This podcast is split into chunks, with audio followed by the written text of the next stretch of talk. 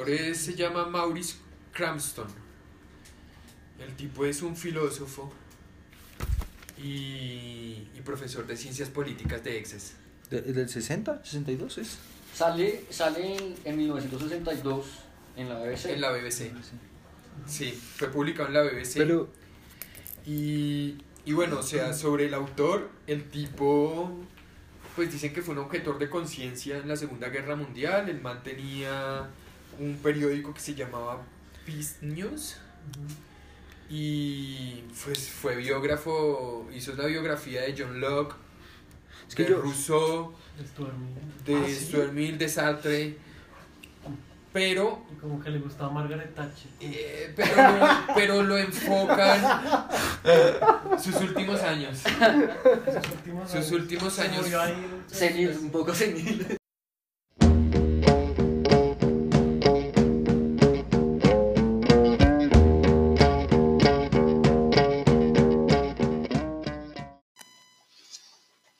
Comenzamos con una nueva sesión de lecturas anarquistas. Bienvenidos. La lectura de hoy, una lectura de ficción, diálogo imaginario entre Marx y Bakunin. Eh, estaremos hablando sobre la Primera Internacional, el sujeto revolucionario, la hojarasca étnica y las bananeras. Si quiere saber más, quédese con nosotros. Bienvenidos a esta anárquica conversación.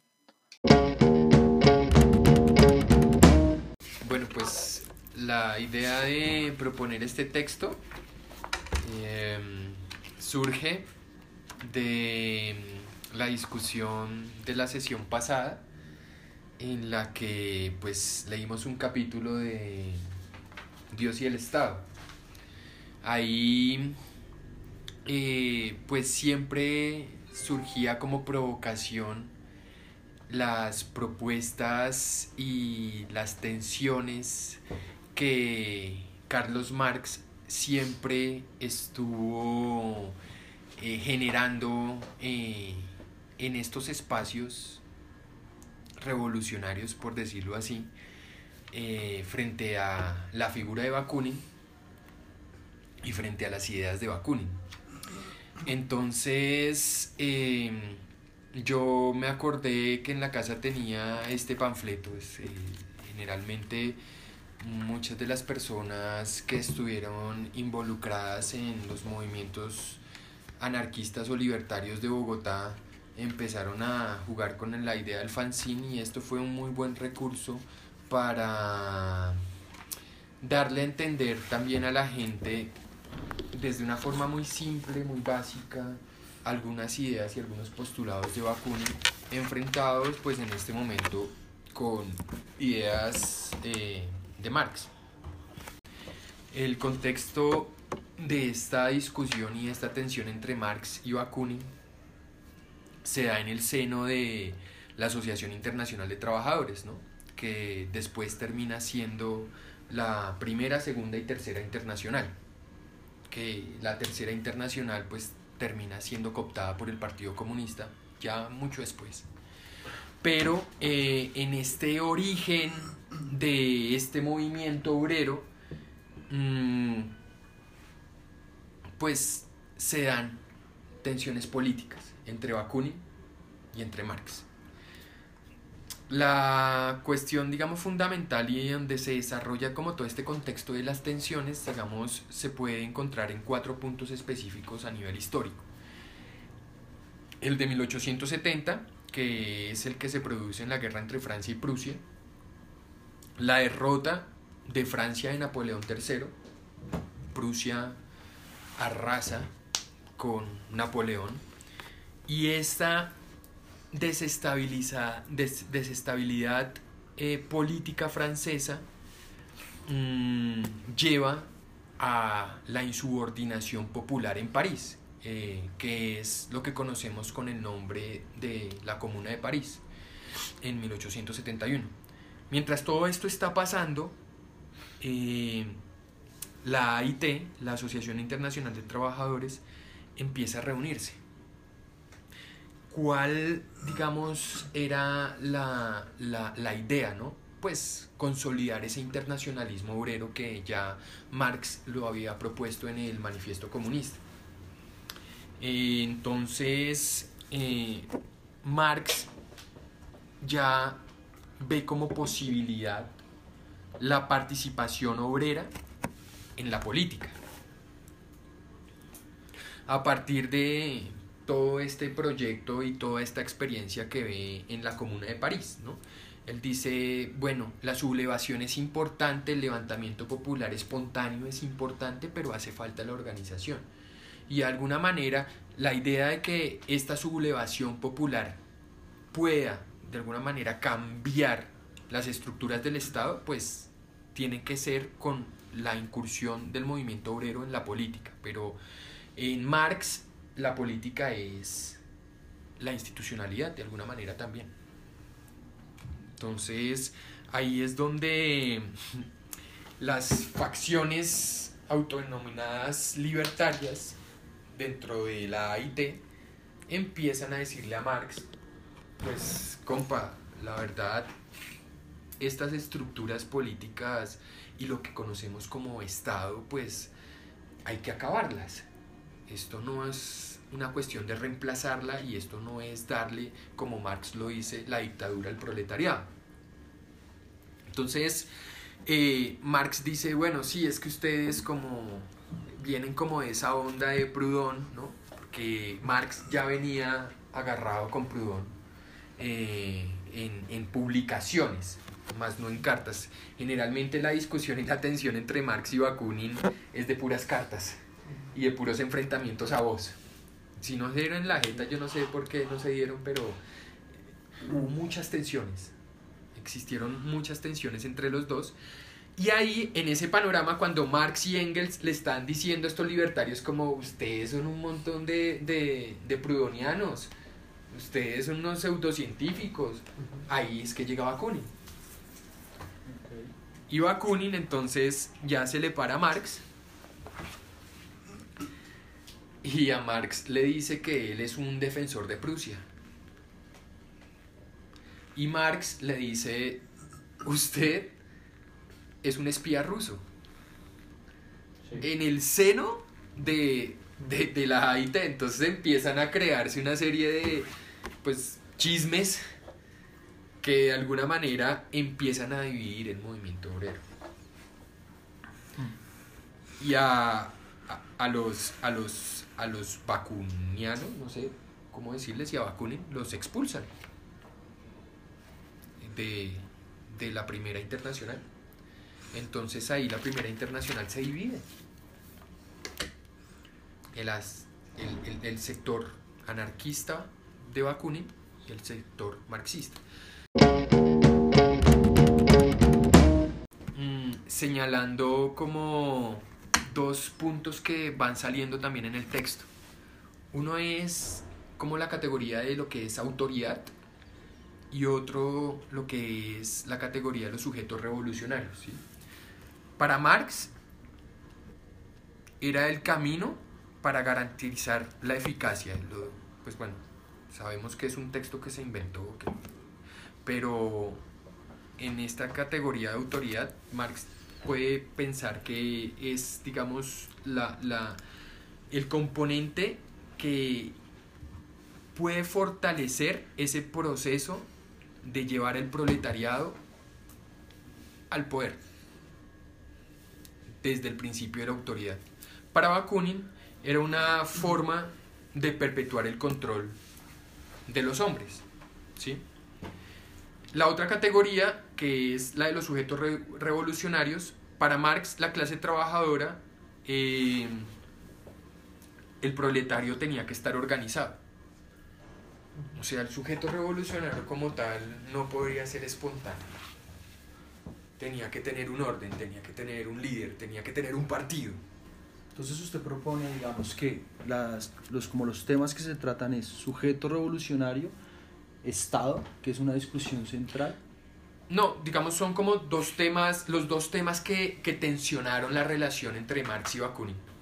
Estado y sujetos revolucionarios. Yo también, yo, Eh, yo el creo que concepto de es... autoridad Y autoridad. y Estado y, y el concepto de, de sujeto revolucionario. Eso los llevó a discusiones que nunca se terminaron. Yo- Yo creo que aquí, a mí, digamos, abordar este texto fue complejo en términos de mirar, pues porque se monta a través de una ficción, ¿no?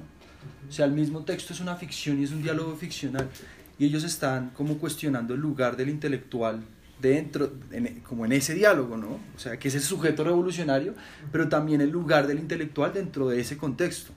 Y por eso hay tantas eh, como asociación, como cuestiones que dice Proudhon era un autodidacta y Marx lo dice como con cierta Desprecio. con pero- cierto desprecio, ¿no? Pero lo, lo dice de verdad. Y lo dice de verdad. Y, y, y- y el lugar de autoridad también es un lugar académico. ¿no? Tú vienes de la Universidad Bonn. En fin, hay toda una, relación frente a ellos, cómo se ubican como autoridad y como autoridad intelectual en ese, en ese diálogo, que, que me parece interesante. Pero hay una cosa que, digamos, que yo quiero como anotar específicamente, que a también me llamó, digamos, la, la atención en eso de sujeto revolucionario, y es cuando Marx habla de cómo se darían esas revoluciones y él dice que en ciertas, lo cito, lo cito, con minorías dispersas, ruinas de gentes, vestigios del pasado, abrumados por naciones eh, impulsoras del desarrollo histórico. ¿Sabes que él llamaba a esas mino- minorías hojarascas étnicas? Y yo que, uy, hojarascas Ah, étnicas Sí, claro. Eh, que ese concepto, o sea, y para Marx la revolución está solo en sociedades industrializadas y no en contextos y no en formas, grupos autogestionados o grupos apartes étnicos, eh, en fin, desde otras como otras configuraciones, mucho más como se da el anarquismo actualmente o como se establece el anarquismo a partir de configuraciones étnicas o políticas, digamos, fragmentadas geográficamente o multisituadas sino solo la, la, posibilidad de la revolución es de- desde una sociedad industrializada, Inglaterra, Londres, burgueses proletarios. Yo, es, a mí eso me llamó profundamente la atención y creo que ahí en, en eso Bakunin hace una defensa. Creo que no tiene las herramientas para tampoco establecerlo.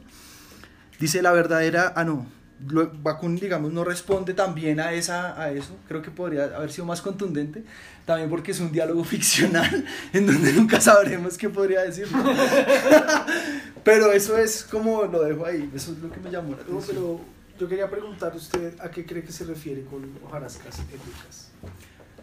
No, pues digamos que Hegel y ellos están influenciados, digamos estos autores por Hegel, y en Hegel la crítica hay una idea teológica de, de- de la historia, ¿no? De avanzar, de, más, de mayor conocimiento, o sea, la historia va hacia un punto, es ascendente, es, es como vamos evolucionando, ¿no? En el fondo, o sea, esta idea evolutiva.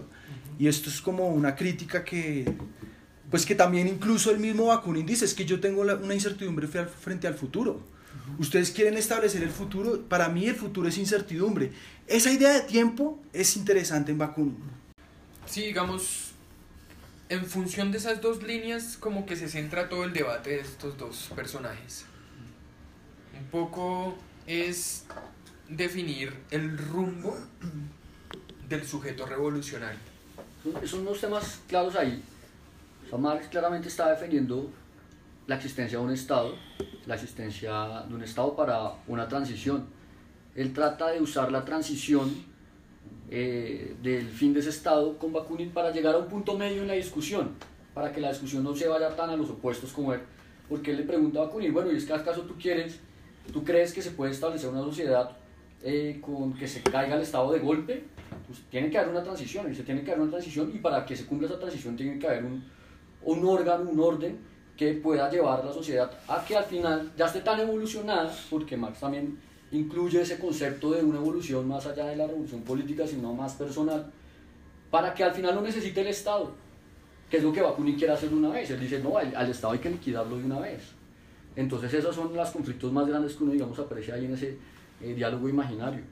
Y sí, exactamente el autor lo que extrapola son como las ideas más centrales del pensamiento de los dos.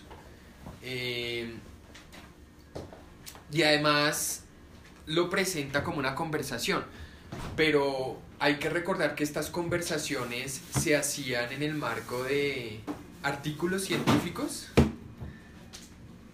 en tribunas. Sí, eh, es que yo no sé si, eh. si este, este estaba leyendo en la introducción, yo no sé si lo mencionaron, que que era un artículo que estaba en la, en la BBC, de BBC. Londres. Sí, sino, sino que digamos esta discusión entre Bakunin y Marx se dio en el marco de muchas cartas, muchas, muchísimas cartas que se iban pasando de ellos y por ejemplo Marx escribía en la tribuna por ejemplo en el periódico de, de New York Post o yo no me acuerdo en de qué New Yorkers. y el, el, el eh, Bakunin siempre le enviaba una carta de respuesta al artículo que Marx escribía. Y así lo hicieron mucho tiempo y así pasó en el seno de, de la Primera Internacional. De hecho, hay una, hay una carta que envía Engels en 28 de julio de 1871 a Carlos Cafiero que le dice, los vacunistas son una pequeña minoría dentro de la asociación y son los únicos que en todo momento han provocado la diserción. Entonces, Sí. digamos, internamente ya se empieza a vivir lo que se empieza a vivir en el seno de cualquier movimiento social. Eh, Unas diferencias. Unas diferencias de cómo se puede organizar a toda esta gente.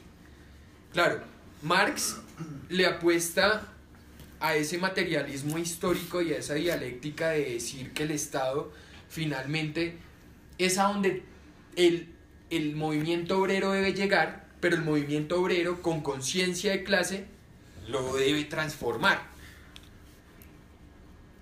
Y cuando el obrero tenga esos medios de producción, finalmente el Estado desaparecerá. Entre el marxismo y el anarquismo históricamente yo a mí me evocó mucho fue eh, homena- homenaje a Cataluña, ¿no? De George Orwell. George Orwell llega como comunista del PUM a ser parte, partir del Partido Comunista Inglés, como ser eh, eh, un, ¿cómo se decía en ese momento? Era como parte de la revolución, un internacionalista. Y el tipo va contando cómo se va transformando él desde el discurso anarquista y cómo empieza a haber ayuda a la Unión Soviética y demás al todo los movimientos de la Guerra Civil Española, ¿no? entre el franquismo y lo que y fragmentan los, los anarquistas y los, y los comunistas que incluso en Plaza Cataluña, en, en la Rambla, se dan bala entre ellos. O sea, Sí. se dan bala entre ellos mismos. Llega un punto en que las trincheras en No plena ciudad no más, se aguantan. No se aguantan más. Y, los, y digamos que los anarquistas se toman los buses, los medios de comunicación, que eso es Sí. importante en el anarquismo. ¿Qué es lo que primero se toman? Medios de comunicación, ahí es donde se circulan las cosas. Y luego, y los buses, Mm. que los buses son rojos y son rojos porque tienen esa tradición del anarquismo. Ricardo. Sí, bueno, en España. Mm. Pues, Entonces ese diálogo marxismo-anarquismo yo lo sentí como, claro, es este diálogo que siempre ha existido y que nunca se ha resuelto del todo. Por eso Y mismo no se les- va a poder resolver, porque yo pienso que en, el- en la esencia de cada ideología siempre van a llegar a un choque, no van a poder llegar a un mutuo acuerdo. Y digamos que esa vez cuando estaban juntos en trincheras que dijeron, bueno, nos toca acá juntarnos porque tenemos un enemigo en común y toca acá juntarnos, pero igual ahí mismo tampoco lo lograban. O sea, estos pinches no cumplen orden, ah, estos tipos quieren ordenarnos toda la mierda, si no es. Y, y bueno, sigue el caos hasta ahora. Juan Pablo. No, que a mí ahorita me vino a la mente la clásica discusión entre base y superestructura, que ya se plantea a partir de Marx. Eh, porque, pues justamente ahorita Sebastián decía, lo- los anarquistas lo que se toman primero son los medios de comunicación. Pienso en aparatos ideológicos del Estado. Eh,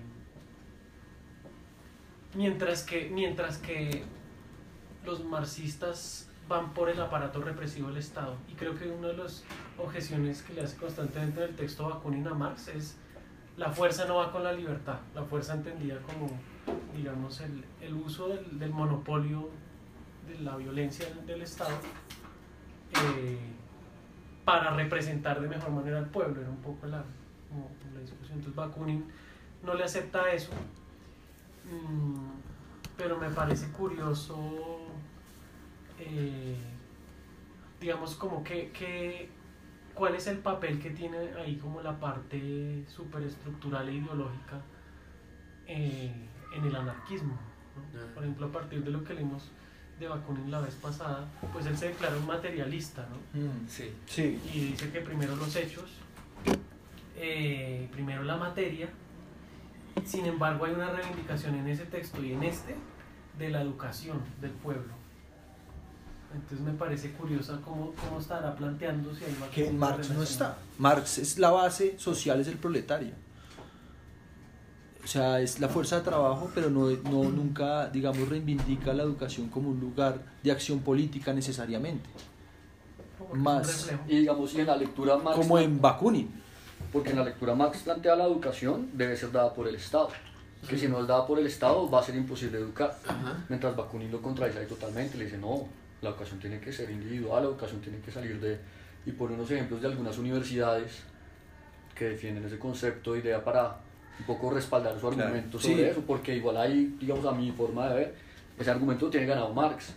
Sí. Que las, las, o sea, las mejores sociedades actualmente, las que mejor viven, son las que el Estado ha intervenido en el modelo educacional y ha logrado tener como... Pero ahí yo, yo creo, de yo creo que es un argumento de elitista de Marx ahí. Total, En cierto, sí. o sea, donde llega y dice, y es Y de donde, Bakunin, donde la revolución. Bakunin, no, pero de Bakunin. esas universidades no entraba todo el mundo. Pero en Bakunin, por eso, una élite. una élite, pero lo que dice. Oxford, es que las de los ejemplos de Bakunin es la, toda la élite europea. académica. Académica. que- Es una que ficción. esto lo escribió Maurice Clark. Exacto.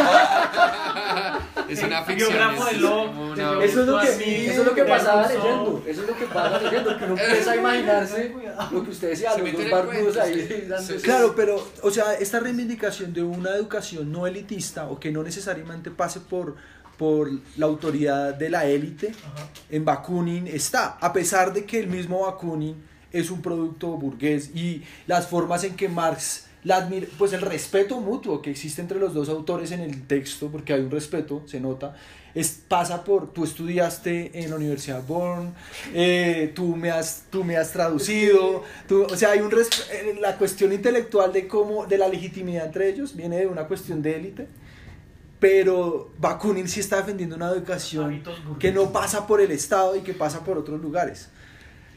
Que es, digamos, que es revolucionaria. Lo, que pasa es que el autor le pone su picante ahí. Porque Claro. eso es, es una ficción, entonces él, él- él- él le va a sacar y le va a explotar a cada personaje sus debilidades en sentido figurado. O sea, a Bakunin por burgués y a Marx. Por terrateniente, más bien. Ah, sí, sí, Y máximo de burgueses. Sí. Pero es que la- y de mantenido, le dijo, ay, ya, pero Hegel no te pasa ahí, La esposa Hegel o...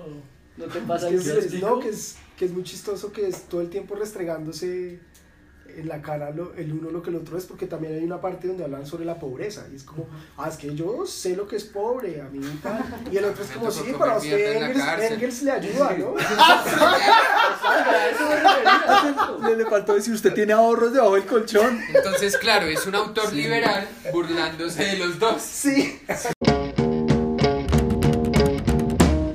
como retomar eh, la cuestión como de la de la materialidad del texto.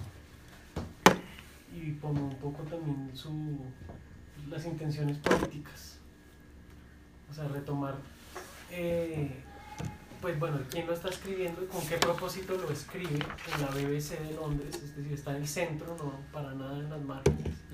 Está en el centro mismo de los aparatos Sí. digamos ideológicos. Pero, y, y digamos, pero es distribuido por una, por una página anarquista, ¿no?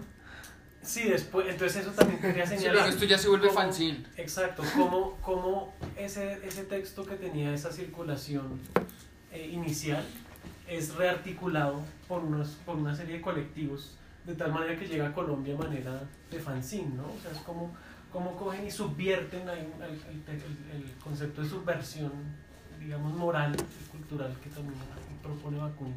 Subvierten el, el- la materialidad del texto para ponerlo a circular de otra manera, como que lo, lo rearticulan. Y de todas maneras llamar la atención de, de, un liberal esté inglés, ¿no? Esté, esté escribiendo este texto. Hay una parte en la que, en la que reconocen, no me acuerdo si es Marx o Bakunin, que reconocen que, creo que es Marx, que por lo menos Londres es el único lugar donde, de donde no los han echado. Ajá. Una reivindicación del liberalismo también Sí, del anglosajón, liberalismo Ajá. de la anglosajón, es libre cierto. expresión de que es una monarquía un poco más pues finalmente gracias a nosotros es que puede haber comunistas y anarquistas ¿no? Pero acá dice una cosa interesante. Sí, la primera cuestión es la emancipación económica. El resto vendrá por añadidura. Y aquí los dos están de acuerdo en una cuestión económica y ahí sí lo que usted señala como de esa base estructural, Sí. que es una base material. Es decir, hay que, eh, en efecto, el capital nos oprime. El capitalismo nos oprime. O sea, nos opri- no, y él, él habla también de esto. Y no, Marx dice, no solo oprime al, pro- al proletariado, sino al burgués. Exacto. Que eso es interesante. El ajena, el burgués mismo es parte de eso y tiene que entrar en esa lógica de producción. Y donde su, o sea, su vida gira en torno a eso. O sea, es- eh, y eso, es- eso, a mí me parece eso como un tema fundamental porque la opresión, y no es por esto una reivindicación burguesa que la opresión también está en el burgués, pero también el hecho de meterse en un punto en donde uno tiene que producir cierto tipo de capital, ahora es capital simbólico, no solamente capital, eh, eh, no solamente es capital económico, pero también que es una forma de opresión. Pues ahí eso me pareció interesante volviendo esas cosas en común, ¿no? A esos... sin embargo yo creo que desde el inicio por ejemplo para, para Marx el peor de los males es la pobreza mientras que para Bakunin es la esclavitud ¿no? Sí. la servidumbre y dice, pues finalmente yo ya estoy acostumbrado a la pobreza, pues, he aguantado hambre, estoy acostumbrado al hambre, he estado en la cárcel. Y, y, y si por mí hubiera sido en Dresde, nos hubiéramos suicidado todos con el, con la, ¿no? en la quema. Mm.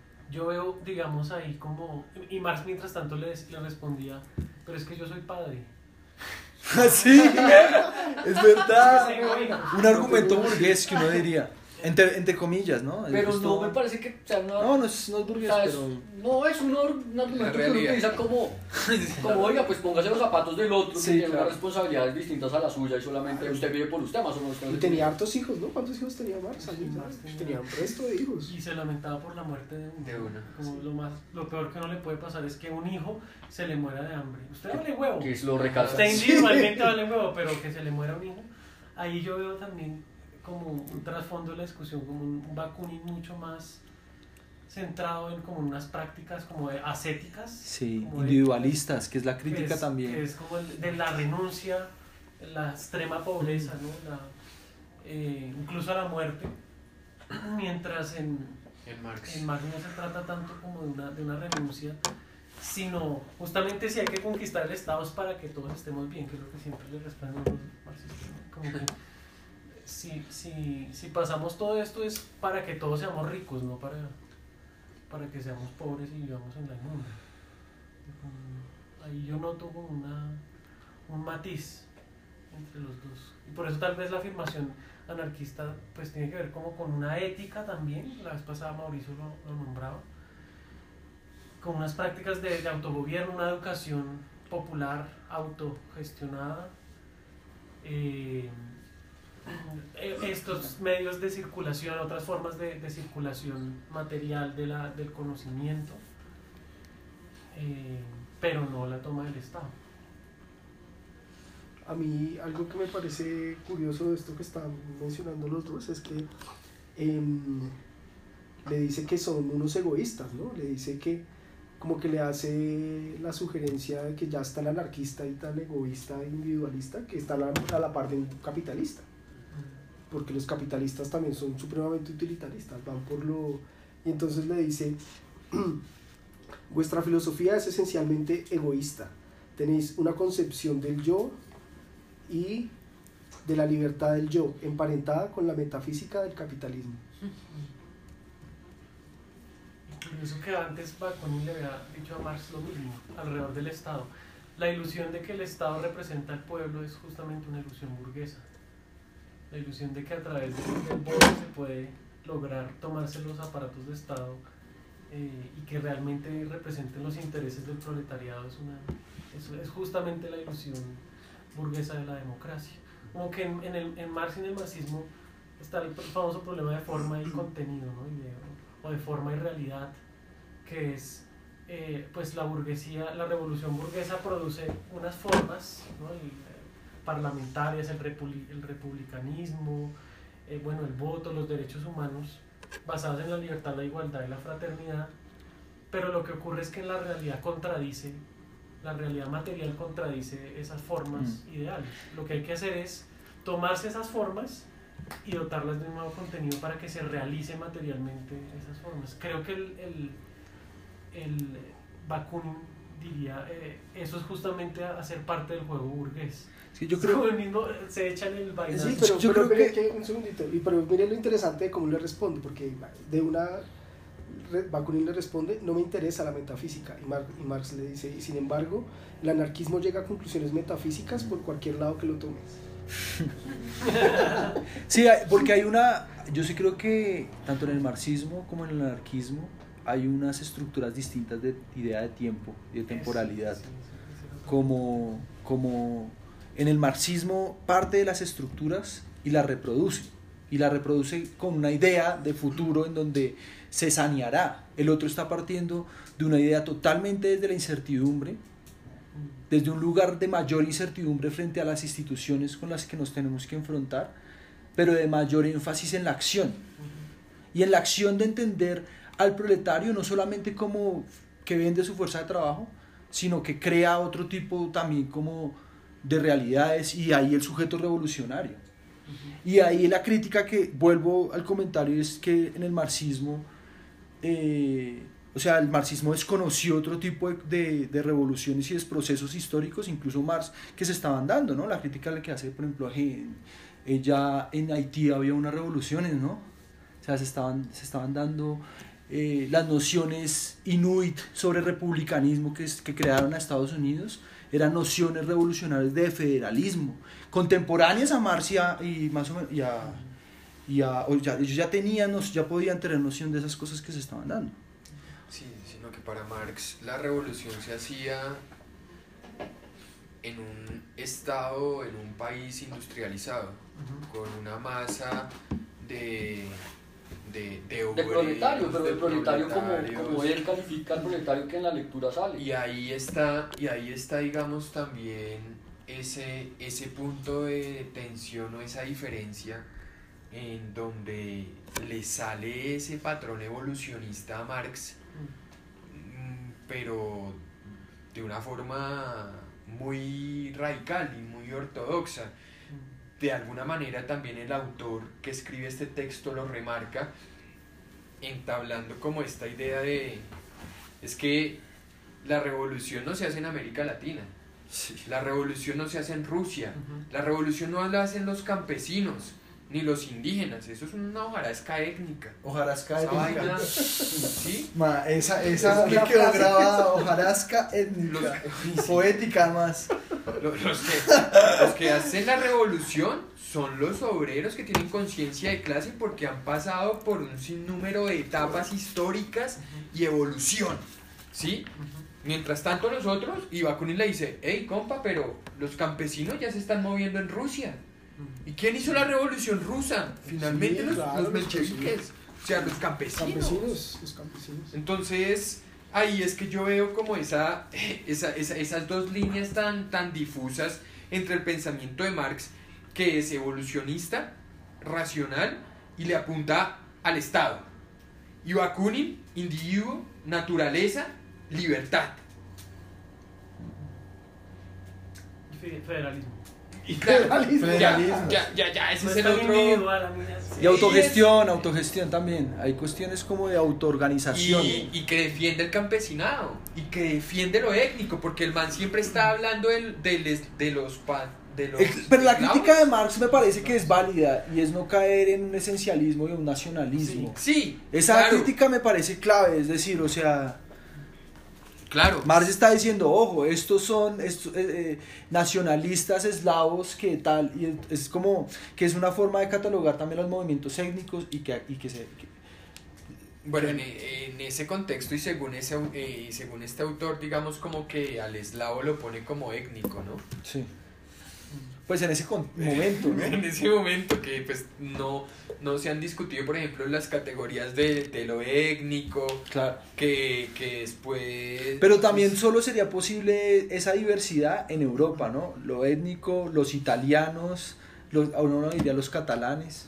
Los Oye, vascos yo dicen ahí a la idea esta de, de mi vida es un fragmento de, de Bakunin cuando le después sabíamos que cuando le cuando le reclamaban que porque su obra estaba incompleta porque Dios él estaba incompleto toda su obra incompleta entonces decía mi vida es un fragmento y creo que tiene que ver con, con la idea de, la- de- de un tiempo mucho más fragmentario de un tiempo no total ni- lineal que es lo, lo que estaba ahorita diciendo Ricardo como evolutivo y racional teleológico finalmente, sino pues me preguntaba, bueno, ¿cuál tipo, cuál tipo de tiempo no está, está pensando ahí? Yo creo que tiene que ver con la, con la discontinuidad, ¿no? Es un- es un- en algún punto del texto dice, fue un tiempo corto, ¿no? Fue un tiempo corto y desapareció. Eh, y, y digamos finalmente, ¿qué, ¿qué ocurre cuando hay incertidumbre frente al futuro? Pues que hay tanteo, ¿no? Lo que toca hacer es tantear por aquí y por allá como unas prácticas mucho más experimentales. En algún punto dice, yo soy un investigador, no tengo sistema, soy un investigador. Y a- en otra parte dice, yo soy un animal, me guío es por el instinto. Y yo lo extraño a usted cuando está metido en la biblioteca y no está aquí con nosotros en la valle. Pues es buenísimo. Sálgase de la British, que es el British Museum ahora, ¿no? Sálgase de la ¿Es ¿Dónde universidad. está, es- ¿Dónde está el British, la British Library? Sí, es Y increíble. pase- Y por eso Bakunin es catalogado como uno de los padres de la acción directa, o sea, que, que ahí, no sé si aquí lo, lo relacionan con uno de estos anarquistas que... En el texto también, en el texto también, pues el autor ahí en cabeza Marx lo critica bastante por el método. Y también ahí tienen una discusión bastante fuerte el tipo, me dice, no, pues usted al final solo quiere ver todo, le interesa ver todo arder, todo meterse y le echa ahí La puya de- sobre varios hechos que pasaron, sobre la quema de, de Dresden, de la ópera de... en la ópera de Dresden, el dance, entonces que a ustedes les interesa es quemar todo lo cultural, todo, no les interesa tener un orden, pues quieren acabar el Estado y ya les importa todo, quieren es que esto se vuelva un caos. Pero la, ahí Bakunin le responde, la, la- a veces la destrucción también es creativa, dice. Sí. Como que hay algo creativo en la, destru- en la destrucción, no es una cosa solamente de, que, de acabar y eliminar una cosa, sino también de decir algo. ¿no? Es una- hay algo simbólico creativo en la, en la destrucción. Y nosotros lo veíamos hoy antes de venir a grabar esto. Estaban aquí De hecho, sí. en la distrital, fíjense- boleando mientras y fíjense comíamos que- hamburguesa. Y fíjense, y fíjense que, no, y fíjense que son, son reacciones espontáneas. Tal vez a veces eh, eh, Marx y las interpretaciones de Marx, que se convirtieron en un marxismo ortodoxo, eh, empezaron a, a generar un estereotipo sobre, sobre lo que es anarquía, sobre lo que es anarquismo. De hecho, aquí lo dice. El anarquismo no es caos, primero que todo. ¿Sí? Entonces... Entonces, lo, lo, lo, lo, lo que me parece a mí interesante recalcar es eh, la manera en la que Marx empieza a categorizar eh, eh, formas, formas de acción, formas de actividad eh, que no le parecían correctas. Porque Marx critica la Comuna de París. La Comuna de París es, es espontánea. Eh, Fue un momento en el que la gente vio que a Napoleón III lo habían, re- lo habían, eh, lo habían rajado en Prusia y se tomaron la ciudad. Son cosas espontáneas. Son cosas espontáneas. Eso pasó en Colombia también. En, en, en, en las bananeras en 1928, en todos estos ciclos huelguísticos que existieron en este país, una persona que estuvo en esas huelgas decía, a nosotros los comunistas nos vinieron a decir que eso era porque habían sido los comunistas. En Colombia ni siquiera había llegado el primer periódico comunista en esa época. Los anarquistas, sí, bueno, las ideas, pero el contexto social, político, explotación y esclavitud en las bananeras, en el Magdalena, en Fundación, llevó a los campesinos a levantarse espontáneamente. Bueno, Ricardo, yo le haría una pregunta ahí, tomando ahí casi que desde un lugar marxista. Diría, ¿qué tipo de afectaciones materiales o históricas tuvo la masacre de las bananeras en términos de transformación política, más allá de lo que fue la masacre? Pues es que la masacre, eh, primero que todo, acabó con la espontaneidad del movimiento social. Y le adjudicó el título al comunismo para que liderara. Y, y después de eso, la masacre de las bananeras también le dio poder al Estado y a las empresas privadas norteamericanas que estaban explotando nuestras tierras. Y acabó con la espontaneidad. Porque es que si ustedes leen la historia de ese movimiento social colombiano desde Archila, desde Renan Vega Cantor, desde, bueno, todos estos que se metieron a analizar eso, hay un ciclo de casi una década de movilización social en Colombia, de huelgas urbanas, de huelgas campesinas, y en esa época no estaba el Partido Comunista es de 1930. Fueron reacciones espontáneas. Ahí está el punto. Entonces Marx no puede concebir la espontaneidad para mi, para mi, mi pensamiento. Es como, porque la comuna, ¿no? Es que tenían que ir a Versalles. Tenían que Y ir a a, a mientras que conquistar. Bakunin reivindica la incertidumbre. fracción, incertidumbre, espontaneidad.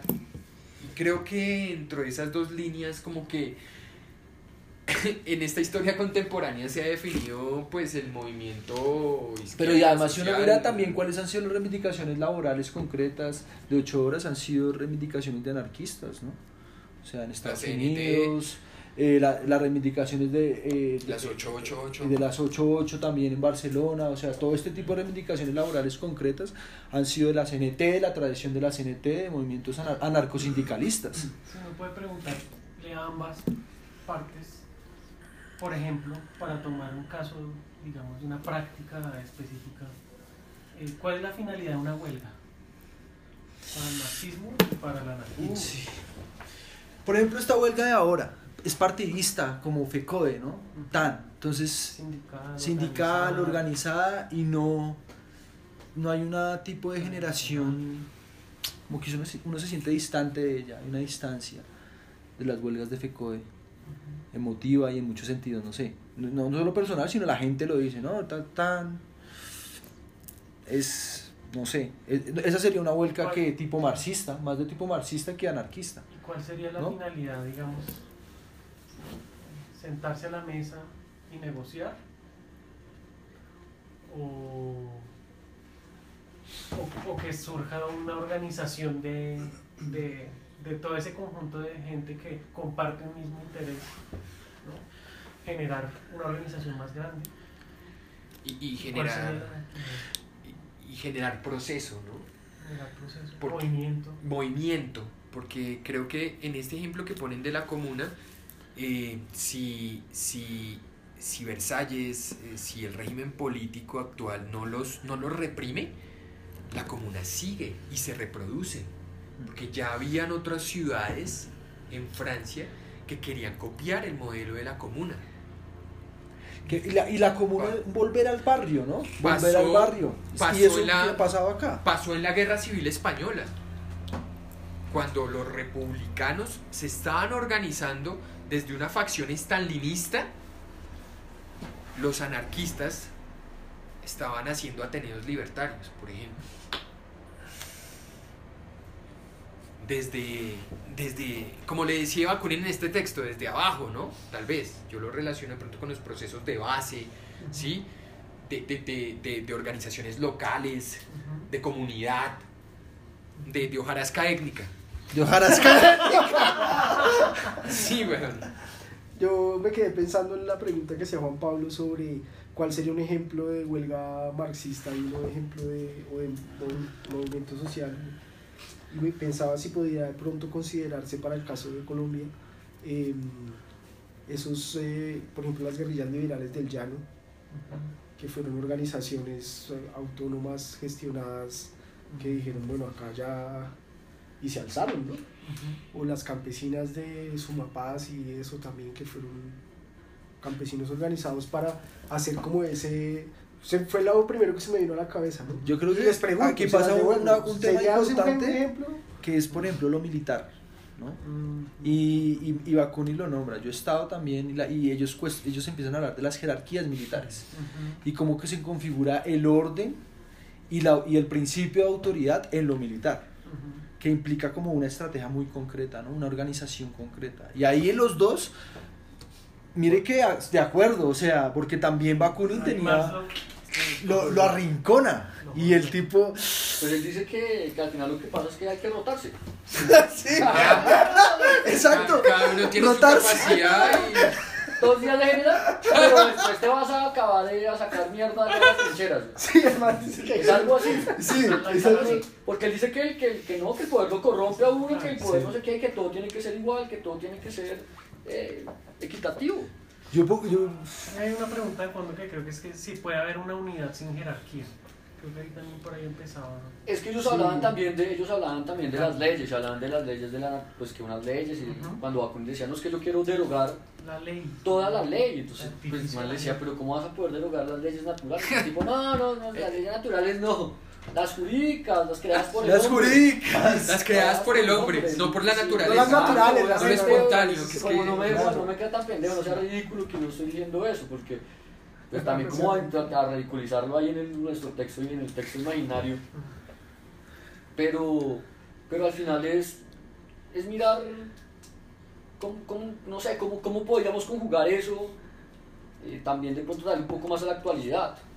Y es que miren que, eh, y bueno, no, no, no es, digamos, poniéndole categoría marxista ni anarquista, pero el contexto es así. Las FARC-EP en el Cauca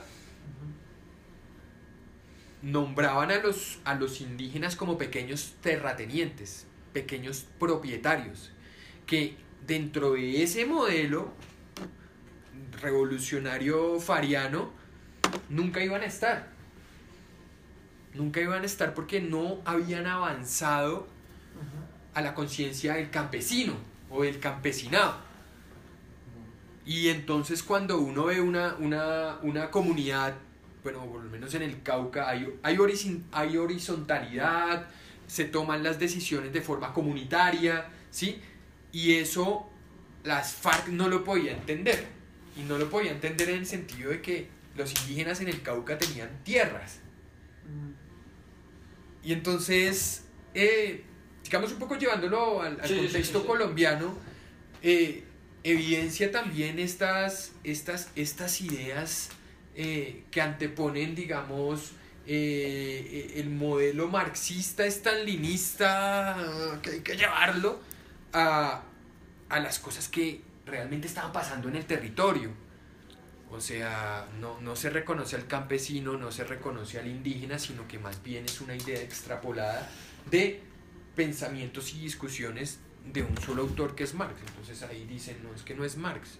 Lo que está ahí es- son los marxismos, porque hay múltiples interpretaciones. Entonces, al final es cómo, cómo, cómo Bakunin le está diciendo a Marx en este texto como, hey, parce, esta es la realidad, La este es el contexto. Sí, Este es el contexto. ¿Usted dónde está viviendo? Claro, usted está en Londres y usted está ahí, sí que está pensando que industrial, Alemania, Prusia, sí, pero en Rusia, ¿qué pasa con los campesinos, loco? Usted viene de Rusia también. ¿O qué pasa en América Latina? O, y es que es la lectura de los marxistas de verdad aquí en Colombia también. Un montón de históricos y, y, y- y ideologizados en, en- en un pensamiento evolucionista, racional, y yo me atrevería a decir que hasta racista y colonialista.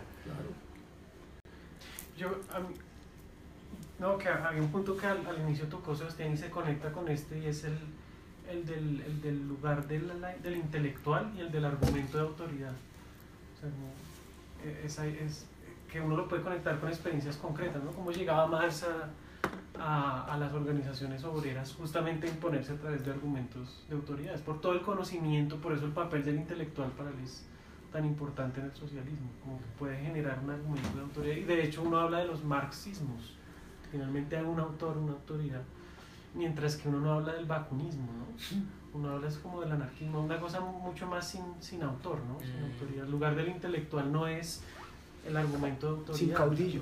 Y yo no creo que, yo no creo que el marxismo pretenda esconder eso. O sea, yo creo que el Sí, marxismo no. lo reconoce y dice sí, de hecho esa es una de las de ¿Y los qué? choques ahí que hay. No, nosotros sí reconocemos que una autoridad, una jerarquía, no, no, nosotros por el otro lado no, hay que acabar eso. Al final eso corrompe.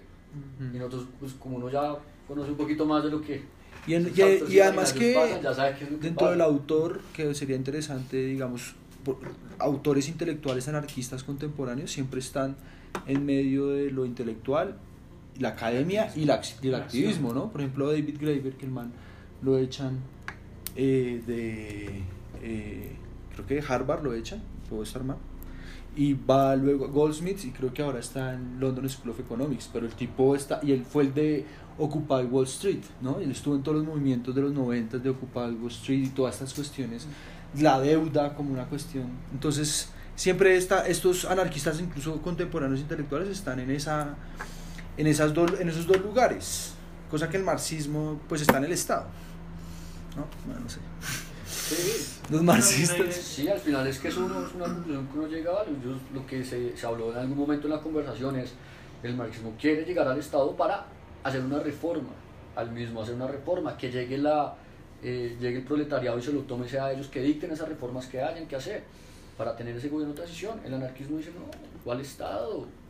Sí, acabemos, extingamos esta cosa. Y dice Bakunin, dice ahí, si quieres llámalo liquidar para que suene un poquito más suave y no te escandalices tanto, liquidamos el Estado. Porque el Estado Pero es que también a veces se piensa como si la, la eliminación del Estado eh, fuera No. una- un proceso revolucionario, así, ¡pah! Una, una, cuando se han dado, cuando, que- pero es dejar, es acabarlo en, también en sentido, exacto, dejar de adorarlo y es autogestión. Yo no estoy mirando, no quiero depender del Estado de Sí. ciertas formas es que económicas y no quiero que lo económico sea también una solamente forma de presión a través de, mi- de vender mi fuerza de trabajo exclusivamente o a través también de la tierra y la autogestión. Y mire, y eso es, eso es interesante, como ese diálogo es, es de un terrateniente intelectual, Bakunin, y el otro es un, un tipo que vende su, un burgués, Marx, un burgués, un burgués que claro, vive, digamos, de su fuerza de trabajo, que es su fuerza intelectual Y de la caridad. y de la caridad. pues sí, pero digamos, y de la industria, pero en, en cambio este Bakunin es un terrateniente que también es la- el vainazo que le echa Marx. Pero, Pero ahí citamos a Marx y Marx dice, el problema no es el Estado, el problema es el capital. Sí, yo me quedo con la hojarasca étnica, definitivamente. Creo que tremenda, además le caló. me caló todo No, sentido. Sí, y fíjese que ahí con esto de la hojarasca eh, étnica, eh, si vamos a leer a Kropotkin, Mire, nos vamos a conectar con eso que Bakunin está llamando de, del campesino, del diferente, diferente organ- organizado no, pero presto a la acción, mm, que es Kropotkin. Kropotkin tiene un matiz ya en donde se le empieza a ver ese lado al anarquismo ya más de organización, o no lo llamamos organización, movilización. Sí, no, pues una organización. Pues, No, y natural, la, la Cooperación, no, y ahí sí se vuelve una discusión básica casi de, de la biología, ¿no? Exacto. Darwin, sería unas discusiones imaginarias entre Darwin y Kropotkin. Kropotkin. Que hay, que hay, hay un video, Ah, sí. discusiones imaginarias entre Darwin y Kropotkin. Ah, ¿En serio? Sí, Bueno, corte. bueno, eh, gracias, para la próxima, parece que va a ser Kropotkin.